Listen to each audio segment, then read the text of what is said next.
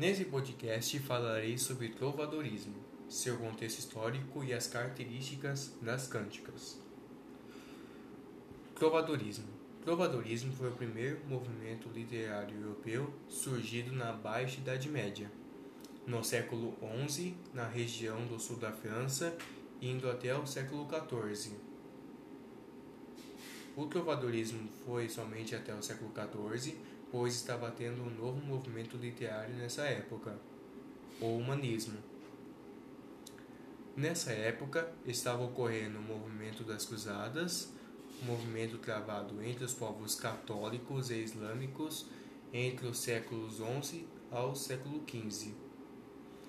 Ocorreram também o feudalismo, como que tinha como principal ideologia política e social na época, e a expansão do cristianismo pela Igreja Católica, que eram as principais é, potências na época. Só veio a decair a partir da Idade Moderna. O trovadorismo em Portugal começa a dar seus primeiros passos após a sua formação, em 1139, enquanto em toda a Europa veio somente no final do século XI. Durante a reconquista da Península Ibérica e a dissolução dos povos árabes na região norte da África e na Europa. As poesias que eram produzidas e cantadas nesse período eram chamadas de cântigas. Cântigas eram tocadas pelos trovadores jograis e menestréis. As cânticas foram formas de trazer as poesias à população da época de forma oral, assim demonstrando maior acessibilidade ao público nessa época que aqueles que não possuíam direito à educação. Além disso, o trovadorismo foi um dos movimentos literários mais importantes pois através dele surgiam novos movimentos literários. Exemplo, humanismo. Eh, destacaremos a, a principal língua falada em Portugal, que foi o galego-português, além de ser uma única língua utilizada nas cânticas trovadorescas portuguesas.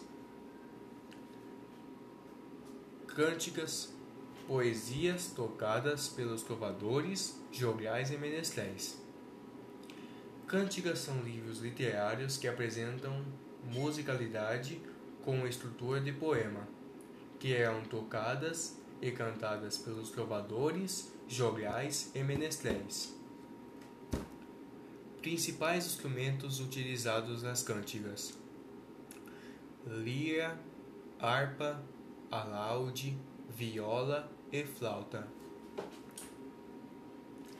As cânticas eram divididas em dois tipos e subdivididas em quatro categorias, respectivamente. Respectivamente, as cânticas eram divididas em cânticas líricas e cânticas satíricas, cânticas líricas, cânticas de amor e cânticas de amigo cânticas satíricas, cânticas de escárnio e cânticas de maldizer. Cânticas líricas, cânticas de amor, apresenta o eu lírico masculino. O eu lírico demonstra sentimentos e emoções excessivas a um amor inacessível, endeusando-a. O eu lírico está aflito, coitado alucinado e enlouquecido. Ambiente apresentado: a corte. Cânticas de amigo. Apresenta o eu lírico masculino e voz feminina. O eu lírico expressa dores, saudades e perda do amigo ou namorado. Mesmo sendo mentiroso e um traidor, o eu lírico ainda demonstra seu amor pelo amigo, o quanto o ama. Ambiente apresentado: ambiente pastoril, o mar e o campo. Cântigas satíricas. Cântigas de escárnio apresenta uma sátira, uma crítica indireta. O nome da vítima na cântiga não é revelado, ou seja, não podendo ser identificado ou identificada. Apresenta ironias, sarcasmos, trocadilhos e ambiguidades na cântica. Apresenta uma linguagem bem construída e trabalhada. Cântigas de maldizer. Diferente das cântigas de escárnio, as cântigas de maldizer apresentam uma crítica é, e uma sátira bem direta. O nome da vítima é revelado como uma forma de difamação. Algumas vezes apresentava palavras totalmente fortes e inapropriadas para a época, como os palavrões.